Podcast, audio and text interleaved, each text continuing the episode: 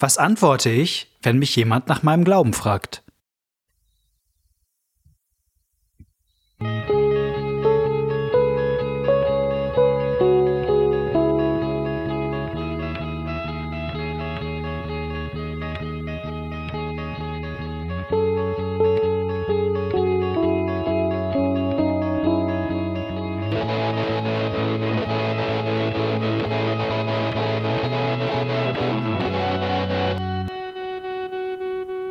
Herzlich willkommen bei einer neuen Folge von den Tischgesprächen.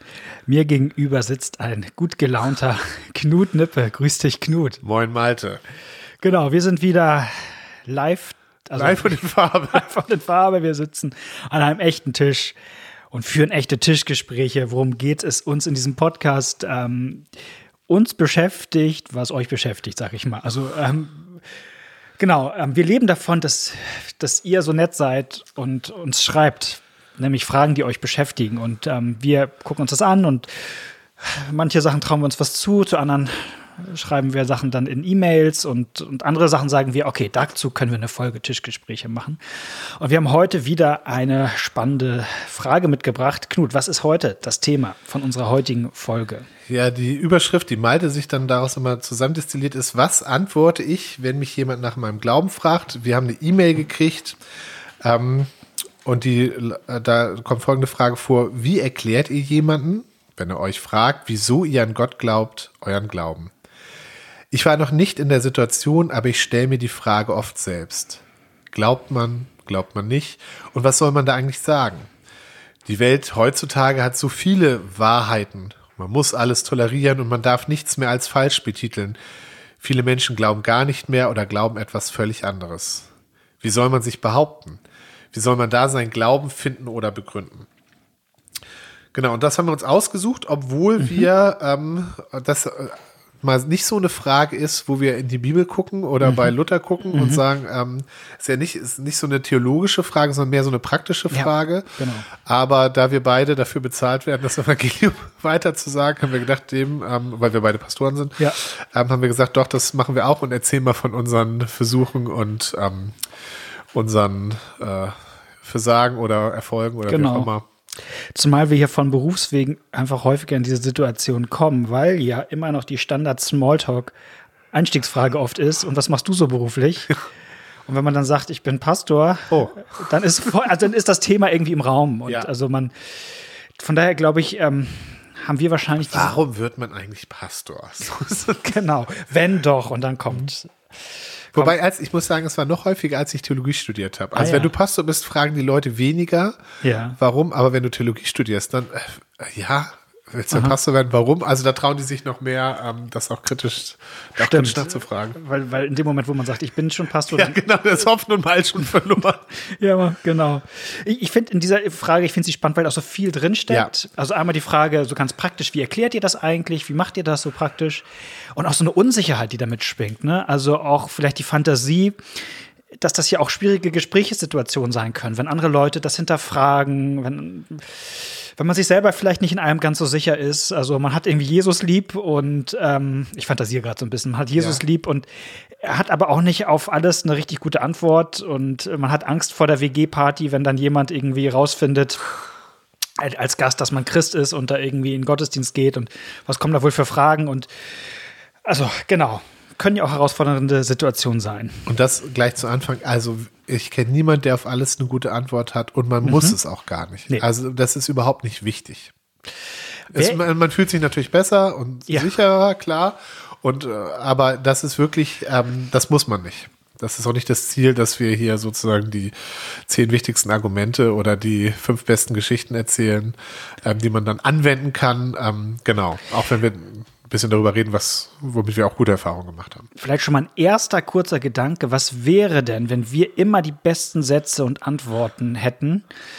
Wir wollen ja, dass Menschen am Ende an einen Heiland für Sünder glauben. Ja. Und wenn wir auf alles die perfekte Antwort haben, wenn wir alles im Leben richtig machen, äh, ja, gar keine Sünder sind, sag ich mal, ähm, dann braucht es vielleicht auch die Botschaft vom Heiland äh, nicht ganz so. Ich, das ist ein bisschen zugespitzt. Ja. Aber ich, ich will stark machen, wir dürfen auch Schwäche zeigen weil, weil dann auch die Botschaft glaubwürdig ist von, ja. von einem Heiland, der für Schwache da ist. Genau. So. Ja, finde ich, Finde ich gut. Ähm, du hast, ich habe ein, ein Stichwort mir aufgeschrieben. Aha. Du hast es im Vorgespräch dreimal unterstrichen. Das Stichwort wäre zuhören. Okay. Wollen wir dazu ein bisschen was sagen? Warum das Ja, ein wichtiges gerne. Stichwort ist für solche Gespräche? Genau. Ja, du musst mich da vielleicht stoppen, weil da Ja, fällt mir ganz viel zu ein. Also gerne. ich glaube, in, in Gesprächen ist, äh, überhaupt in Gesprächen allgemein, aber auch in solchen Glaubensgesprächen ist es ganz, ganz wichtig, dass man, ähm, gut, wenn man, wenn man direkt gefragt wird mit einer Warum-Frage, dann möchte der andere eine Antwort. Ähm, aber grundsätzlich in Gesprächen, die sich auch manchmal ergeben, ähm, ist es ganz wichtig, es ist viel wichtiger, gut zuzuhören und den anderen zu verstehen, ähm, als dass man jetzt die perfekte Geschichte hat. Äh, Das ist nicht nur eine Form von Höflichkeit und Interesse. Nicht nur ähm, ein taktisches Mittel. ist genau, ist nicht ist überhaupt nicht nur ein taktisches Mittel, sondern es nimmt ja den anderen als ähm, äh, als Person ernst und darum geht's ja, es geht ja um eine, eine Begegnung und es hilft auch für das Gespräch, ja, also auch wenn es kein taktisches Mittel ist, es hilft auch, es zeigt mir nämlich, wie der andere ähm, tickt ähm, und was ihn beschäftigt, also man kann auch, kann auch fragen, ähm, man kann ja auch Rü- Rückfragen stellen, warum interessiert dich, da, wenn jemand sagt, äh, glaubst du wirklich an Gott? Äh, Das ist ja, zeigt ja auch ein Interesse, was äh, darüber hinausgeht, dass er sagt, äh, du hast du braune Haare, das fragt einen keiner, weil es einem den Leuten egal ist. Sagt ja, ist, wieso ist dir das wichtig? Ähm, was interessiert dich daran? Und dann kann er erzählen, dass er es für ganz komisch hält oder dass er das früher auch mal gemacht hat und so. Also ähm, ein gutes Gespräch setzt voraus, dass ich auch Interesse am anderen habe. Ich mache mal kurz ein Beispiel an der Ja? Stelle. Wenn mich jemand fragt, Klassiker, warum lässt Gott Leid zu? Ja. Dann ist schon eine gute Frage, warum interessiert dich das? Weil es einen großen Unterschied macht, ist, ob das gegenüber ein Student ist, der gerade einen Philosophiekurs besucht Ja. und ein Buch von Leibniz gelesen hat und das mal mit dir diskutieren will. Oder ob das jemand ist, der vielleicht, äh, wo vor zwei Wochen die Mutter gestorben ist.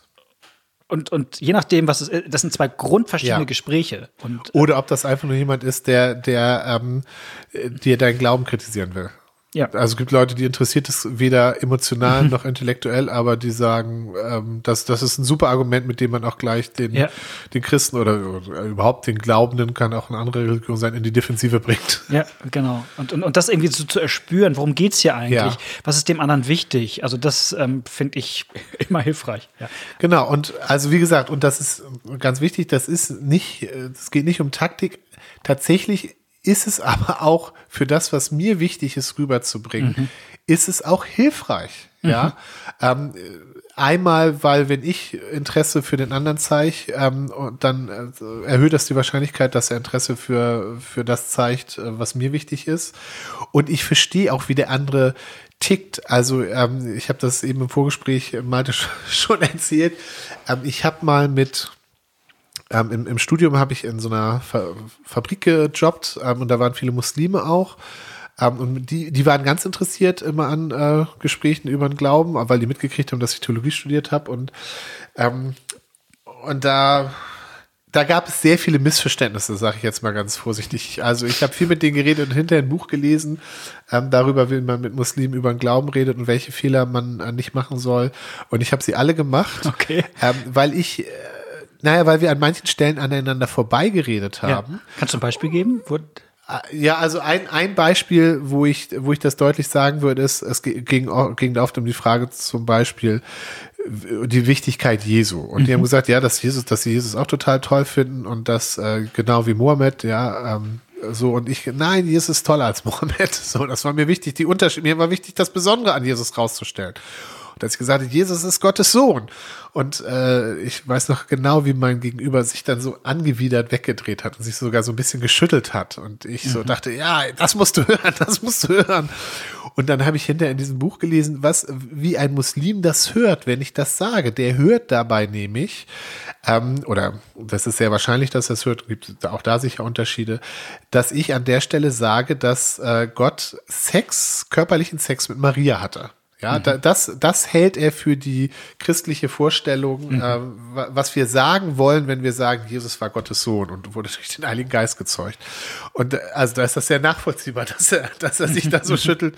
Ähm, und, die, und also das ist so eine Sache, da war es mir wichtig, inhaltlich klar zu sein und, und ich würde sowas heute nicht mehr sagen, zumindest nicht nach einem unvorbereiteten Gespräch, wenn ich genau äh, oder ohne, also wenn ich nicht genau weiß, wir sind auf einer Ebene, weil das, was da ankommt, was ganz anderes ist, als was ich sagen will. Und das heißt an der Stelle nicht, dass ich jetzt inhaltlich Kompromisse eingehe, sondern Ja. ich würde versuchen, das, diesen Inhalt auf eine andere Art und Weise zu sagen, die nicht missverständlich ist. Nee. Aber dafür muss ich den anderen erstmal verstehen und muss Eben. erstmal wissen, wie der tickt. Und Ja. äh, also äh, damals dachte ich, das ist so ein Zeichen seines sündigen Widerstands, dieses Schütteln und sich wegdrehen, ja, wo ich besonders so und heute denke ich, oh nee, der Arme, äh, ich habe da so eine Ekelschranke berührt, die, die ich total nachvollziehbar finde.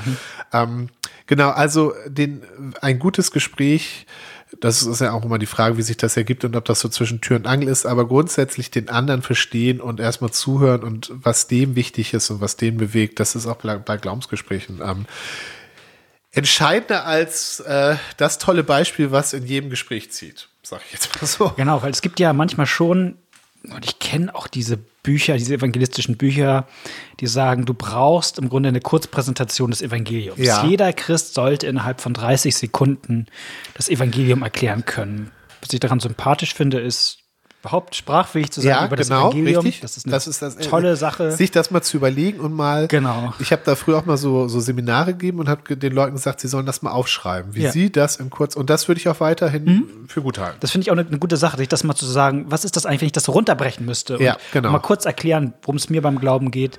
Ähm, finde ich gut. Äh, Aber sozusagen dieses Schemahafte, dass man es einmal im Kopf hat Ja. und dann jedem Menschen an den Kopf knallen kann, sag ich mal. Ähm, das, das passt halt nicht, weil die Menschen und auch Genau. ihre kulturellen Hintergründe ähm, in der großen Kultur wie auch in der kleinen Kultur im Milieu und so sehr unterschiedlich sind. Ähm, wenn ich, wenn ich gerade dabei bin, ähm, ich finde, die Hauptsache ist, dass wir sprachfähig sind, was das Evangelium angeht. Ja, was meinst du damit?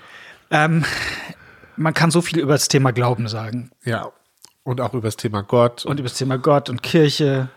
Und man kann sich jahrelang darüber unterhalten, ohne einmal die gute Nachricht ähm, angesprochen zu haben. Ähm, mir ist das aus einem bestimmten Setting mal bekannt. Ich habe ich hab ein bestimmtes, kenne ein bestimmtes Setting und da saß ich mal zusammen mit ein paar Muslimen auch. Und, ähm, und sie erzählt mir auch, wie wichtig ihnen Jesus ist, im Grunde als Argument, um mich so zu, zu gewinnen. Ja. Und, äh, und dann sagte ich, ja, aber es gibt doch einen Unterschied. Also sozusagen Jesus, der Gott, der auf die Welt gekommen ist, um um meine Sünden zu tragen und dass, wenn ich am Ende vor Gott stehe, ähm, mich meine Sünden nicht verdammen, weil ich sozusagen an Jesus glaube und er das für mich getragen hat und so. Und dann, ich weiß ich, äh, sagte einer zu mir, der seit 20 Jahren sich regelmäßig mit Christen unterhält, sagte, oh, das ist spannend, das habe ich ja noch nie gehört. ja. Und ich dachte, okay. Also, es gibt, also auch wenn man sich sozusagen sehr oft mit Christen unterhält, kann es sein, dass diese, finde ich schon, nicht ganz unwichtige Ja. Hauptgeschichte nicht zur Sprache gekommen ist. Und, und mir geht's auch, äh, mir ging es am Ende, geht es ja nicht darum, dass Menschen an Gott glauben, im Sinne, dass Menschen die Existenz Gottes für richtig Bejahen. bejahen. Ja, genau. Das finde ich kann am Ende nicht, ist nicht mein das, Hauptziel. ja. So, das wird nebenbei manchmal laufen, gerade wenn man mit Atheisten redet. Aber das ist am Ende nicht der Punkt. So. Und, und deswegen finde ich immer, sich zu überlegen, wie, wie kann ich jemandem das Evangelium erzählen? Und das ist jetzt der Bogen, glaube ich, zu dem, was du gerade gesagt Ja. hast.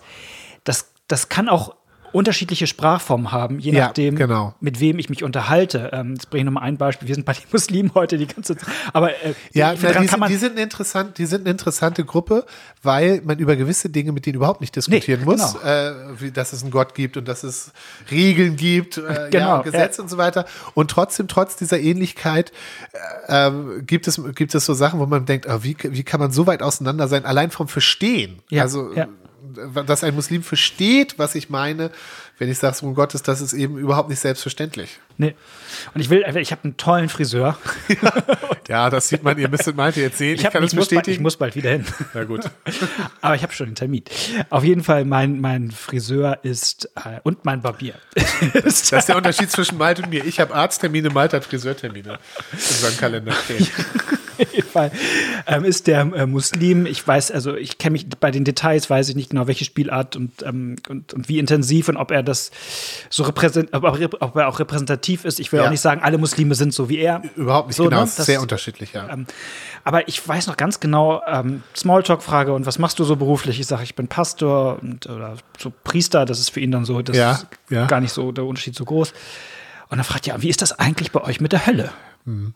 Und ich dachte, wow, das wäre jetzt so nicht, sagen wir mal, bei jedem säkularen, in Anführungsstrichen Deutschen, in Anführungsstrichen. Ja, die erste Frage. Die erste Frage. Wo, das wäre für irgendwie, das für die meisten Menschen wäre das irgendwie so ein Mittelalter-Ding. Ja, so, das genau. haben die, die Kirche doch im Mittelalter hat die Hölle erfunden, um den Leuten Geld auszunehmen. Und das, damit ist das Thema auch durch. Ja, so, wir leben nicht mehr im Mittelalter, so Punkt. Für den war das die Frage. Und ähm, dann habe ich ihm irgendwie auch erzählt, was ich das Evangelium äh, für mich ist, anhand des Themas in die Hölle kommen oder nicht in die Hölle kommen. Und ähm, und ich bin weit davon entfernt zu sagen, das ist jetzt, so muss man allen Leuten das Evangelium ja. erklären. Aber, und ich weiß auch nicht, ob es jetzt für ihn richtig war und ob ich lange genug zugehört habe und so, aber ähm, ähm, ja, also ich wollte einfach nur mal sagen, Menschen sind sehr verschieden und, und ähm, zuzuhören, was sie bewegt und ob man anhand dessen, was sie bewegt, die Geschichte von Jesus also von, in dieses in dieses Setting in dieses Setting bringen kann. Ja, So. Ich weiß nicht, ob du dafür Beispiele, ob wir da mal so ein paar Beispiele ähm, sammeln können, wie das sehr unterschiedlich ähm, ähm, sein kann. Also, ähm, also ich weiß, ich mache mal ein bisschen weiter, du kannst ja ein nachdenken. Ich weiß noch dass ich eine Bahnfahrt, hat, Bahnfahrt hatte, mit jemandem zusammen Bahn gefahren bin, die Buddhistin war und, und das Thema, oder, ich, oder, oder so eine Mischung Buddhismus, Hinduismus, das war, glaube ich, ging ein bisschen wild, aber das Thema Karma war sehr wichtig. Und ähm, dass man quasi gute Leistung, schlechte Leistung anhäuft. Ja. Und ähm, äh, das Evangelium wäre in dieser Bildwelt Jesus nimmt man schlechtes Karma auf sich ja. und schenkt mir sein gutes Karma. So, ne? so würde ich wahrscheinlich keinem äh, säkularen äh, anderen das ja. Evangelium erklären. Aber in, in dieser Welt war das sozusagen das beherrschende Thema.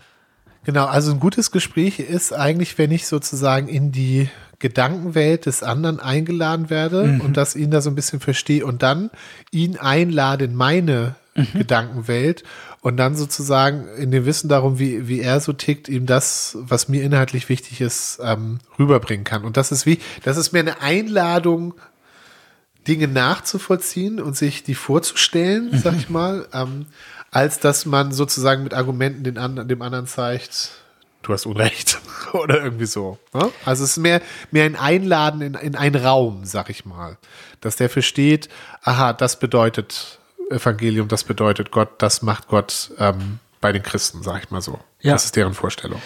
Und damit mich jemand in seinen Raum reinlässt, braucht das Vertrauen. Ich mache auch nicht jedem die Tür auf, ja. wenn bei mir jemand klingelt. Und ja. das ist vielleicht nochmal dieser der Rückbezug von dem, was du am Anfang mit dem Zuhören gesagt hast. Deswegen, das kann, das merkt das Gegenüber sofort, wenn man nur taktisch zuhört. Also ja, ja, ja. jemand lässt mich nur rein in seine Welt dann auch und, und, und mich erzählen, wenn, wenn das Gegenüber keine Angst hat, dass ich da rumtrampel und auf einmal alles kaputt schmeiße und so. Also, ähm, ja. also wenn, wenn das, wenn, wenn sozusagen auf der Beziehungsebene klar ist, ähm, das darf auch sein und, und ich, ich darf eintreten. Also das Gegenüber signalisiert mir, ich, ich bin auch bereit. Ähm. Also tatsächlich erinnert mich das, ähm, leider, leider ist das bei mir inzwischen anders als das früher, also als Jugendliche, als ich so mit 17 äh, mich bekehrt habe, da war mir das ganz wichtig, den Leuten allen von Jesus zu erzählen. Ähm, und das habe ich dann auch immer gemacht und bin am Wochenende immer in so eine Kneipe gegangen und dann war ich schon dafür bekannt und die Leute sind gekommen und sagen, dann bist du hier, der immer von Jesus erzählt und schon hatte ich mein Gespräch ja, die Leute sind zu mir gekommen, haben mich drauf angesprochen.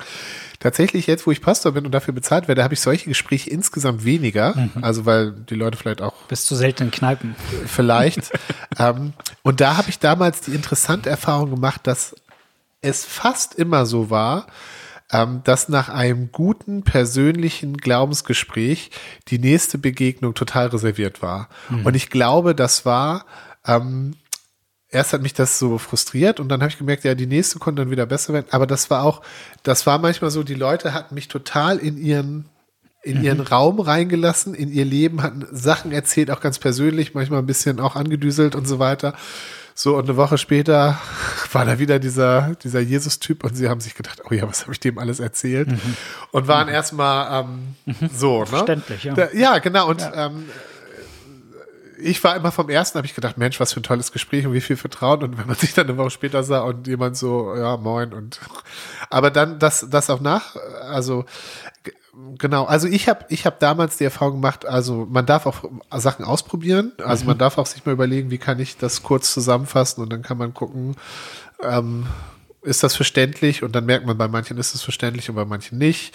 Also man darf da auch ähm, Fehler machen und ähm, wie gesagt, in diesem Buch da bei, bei meinen äh, muslimischen Arbeitskollegen habe ich jeden Fehler gemacht, der, der in dem Buch genannt wurde. Und man, man merkt aber, dass es manche Sachen gibt, wie eben zum Beispiel diese, diese Erfahrung eben, ähm, also man, man lernt doch auch was oder merkt auch, welche, welche Frage oft gut äh, funktioniert, sag ich jetzt mal so.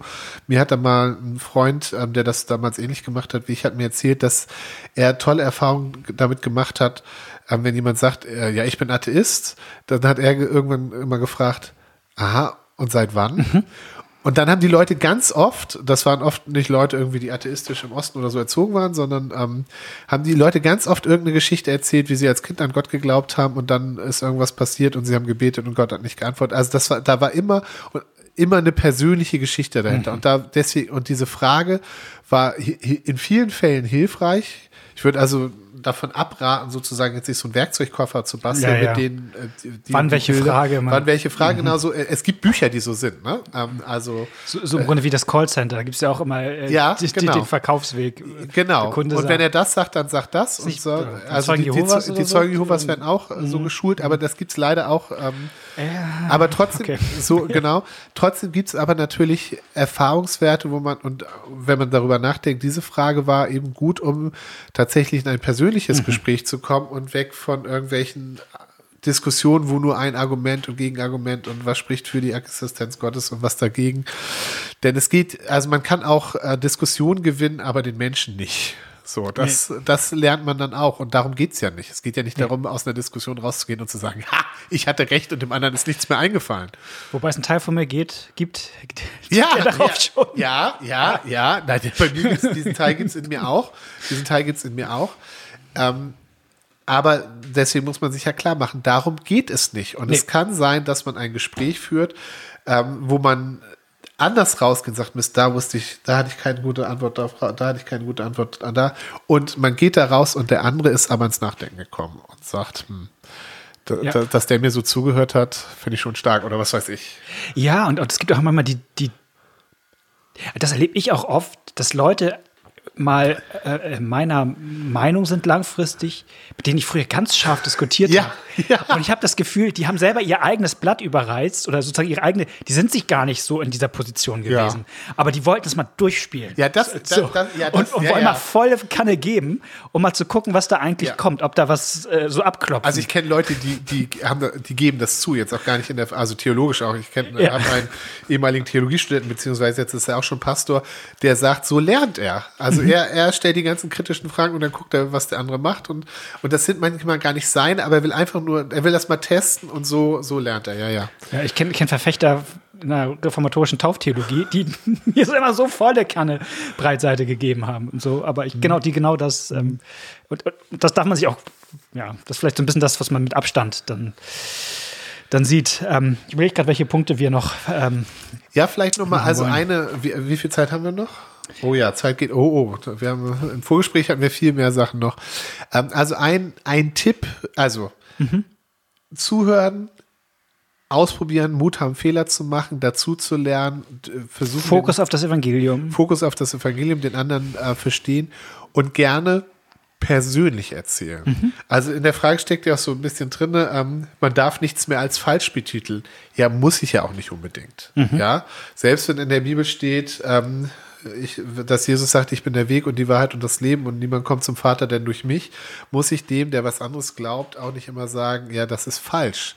Aber Muss man ich das kann- nicht auf ein Plakat drucken, dem anderen vor die Augen halten und sagen, also ja. ist ja nichts mit gewonnen, aber dass ich sage, du weißt, so ich, also wenn jemand sagt, ähm, er glaubt, was weiß ich, es, es gibt ja unterschiedliche Fragen. Ne? Es gibt ja Leute, die sagen, ach, ich glaube, es gibt überhaupt gar keinen Himmel. Da antworte ich an. Oder er sagt, na, ich glaube, äh, Gott, Gott lässt jeden in den Himmel. Oder, ähm, äh, oder, sehr, sehr beliebt auch, ja, der Himmel ist für böse Leute und ich gehöre nicht zu den Bösen. Das ist äh, meine, einer meiner Lieblingsfernsehserien, ähm, wo der Mafia-Bass Tony Soprano, ähm, nachdem er wieder irgendwie was Böses gemacht hat, fragt ihn seine Psychiaterin, fragt, ob er als Katholik denn keine Angst vor der Hölle hat. Und dann sagt er, nee, die Hölle ist für die bösen Menschen, für Hitler und Pol Pot, aber doch nicht für ihn. Ja, er, er ist ja nur Mörder und äh, Menschenhändler und so. Ne? Das ist ja, ähm, das ist ja nicht im großen Stil.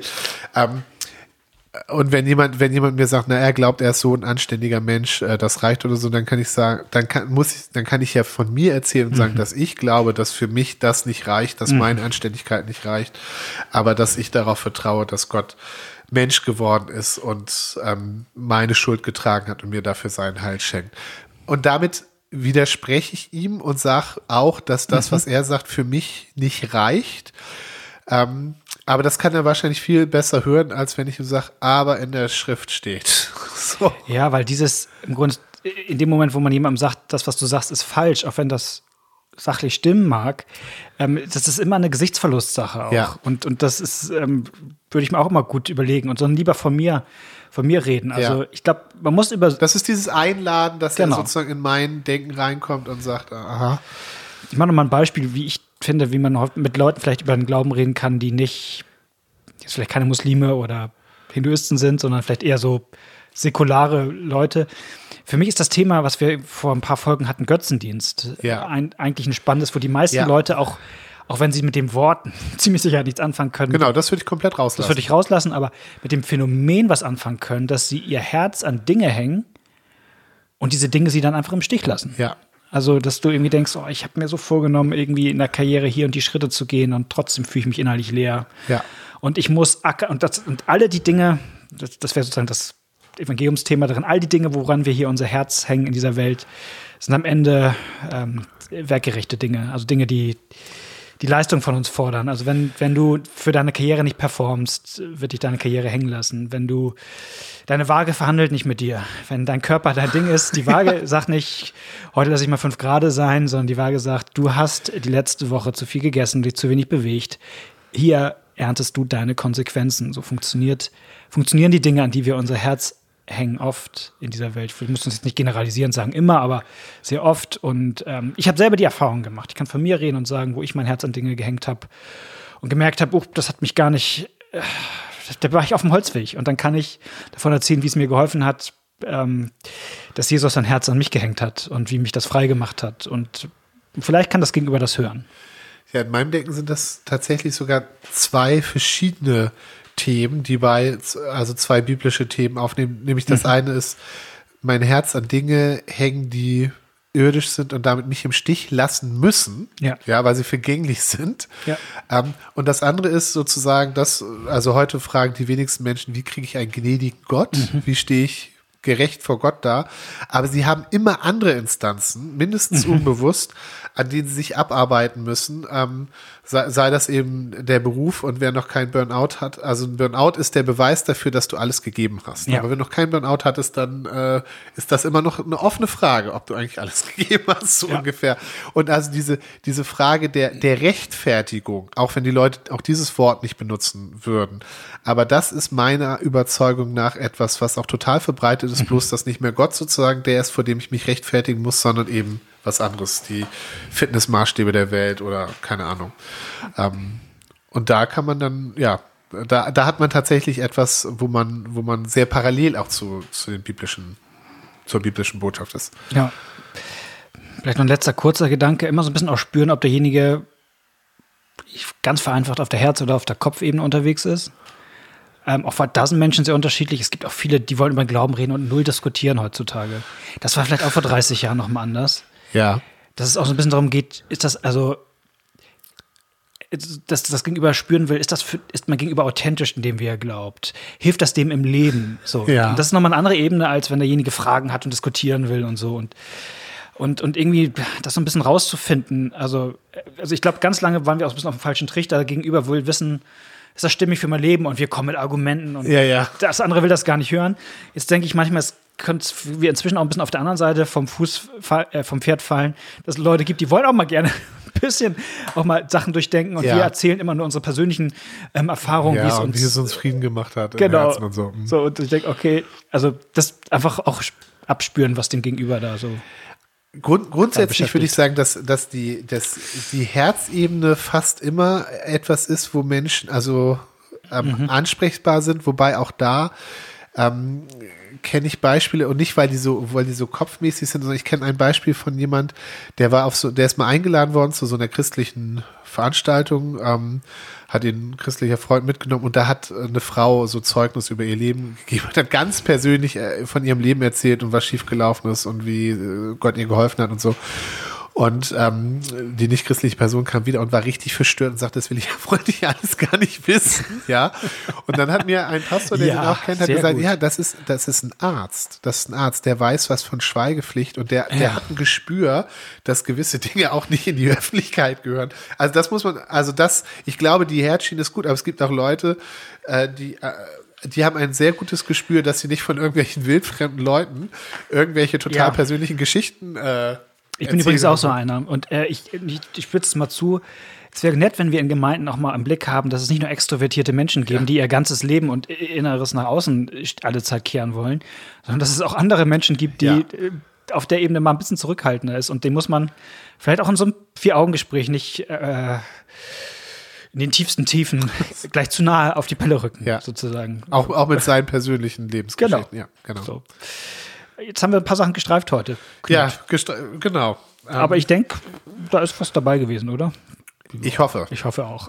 Also genau, wenn es eine Ermutigung war, einfach Sachen auszuprobieren, zu lernen und sich auf das Gegenüber einzulassen und auf Gott zu vertrauen, dann ist schon viel gewonnen. Genau, und Glauben schenken ist am Ende nicht euer Job. Genau. So, sondern das macht halt Genau, Zeuge, Zeuge, Zeuge, sein, ja. aber ähm, das Überzeugen. Herzen bekehren. Das macht, macht ein das, das, genau, und der macht es ganz gut. Ja, ja, ein paar Gehaltsklassen über uns. So. genau. Nee, der macht ja umsonst. Also gratis, ja, nee, umsonst auch nicht. Macht's gut, ihr Lieben. Wir hören uns in zwei Wochen wieder. Wenn ihr bis dahin eine Frage habt, die euch beschäftigt, wenn ihr uns rückmelden wollt, wenn ihr sagen wollt, ey, uns, wenn ihr uns ermutigen wollt, wir hören auch gerne was, wenn ihr mal eine kritische Rückmeldung habt, auch das äh, hilft uns weiter. Ähm, genau, schreibt uns eine E-Mail an tischgespräche.gmx.net, Tischgespräche mit der E. Und dann freuen wir uns, wenn wir uns in zwei Wochen wieder hören. Bis dann. Tschüss. Tschüss.